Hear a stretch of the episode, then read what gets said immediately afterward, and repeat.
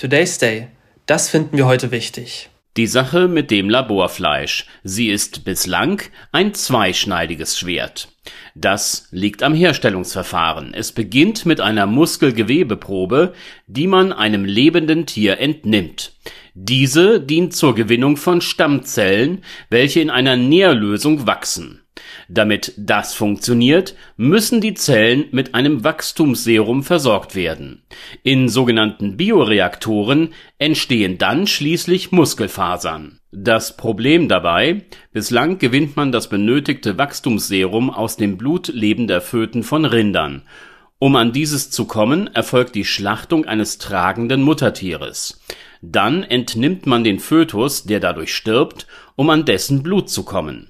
Ethisch ist das mehr als ein Pferdefuß und grausam. Die Firma Goodmeat hat ein in Singapur bereits zugelassenes Verfahren entwickelt, bei dem auf Wachstumsserien aus Rinderföten verzichtet werden kann.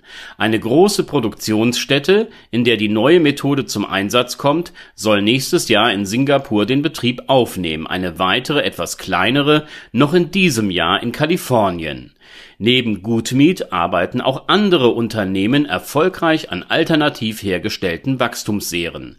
Es besteht also die Hoffnung auf Laborfleisch, für das zukünftig kein Tier mehr leiden und sterben muss. Dass In-vitro-Fleisch ein Produkt mit Zukunft ist, zeigt diese in der letzten Woche erfolgte Entscheidung.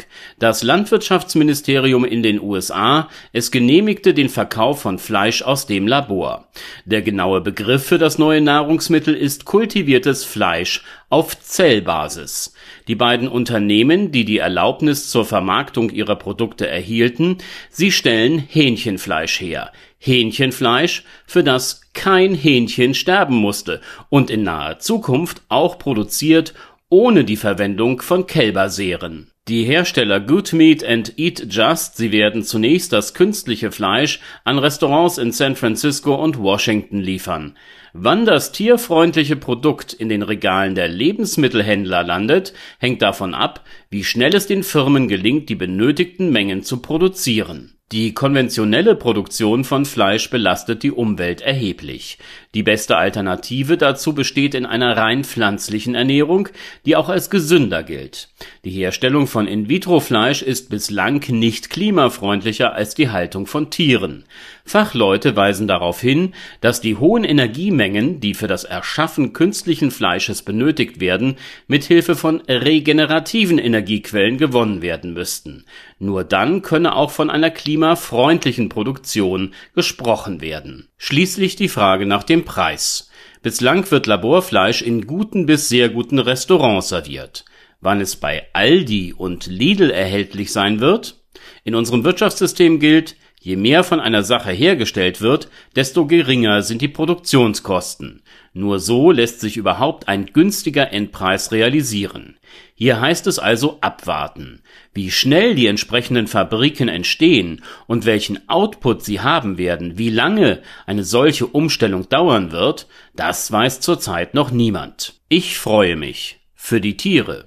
Was wir Menschen ihnen antun, wie wir sie halten, quälen und schließlich umbringen. Würden wir uns mit ihnen gleichsetzen, sprächen wir von Versklavung und Massenmord. Aber es sind ja vermeintlich Geschöpfe, über denen wir mit unserer Existenz stehen. Und die Natur hat das alles so eingerichtet. Ich teile diese Ansichten gerne voller Überzeugung und ohne irgendeinen Zweifel vorgetragen, so jedenfalls nicht. Und nein, ich bin kein Vegetarier. Pflanzlicher Fleischersatz konnte mich bislang geschmacklich nicht überzeugen. Ich mag, wenn auch nicht in großen Mengen, Fleisch. Folglich hoffe ich nun auf die In-vitro-Variante. Fleisch essen, ohne Fleisch essen zu müssen, scheint zum Greifen nahe zu sein. Endlich. Today's Day ein Projekt von netkiosk.digital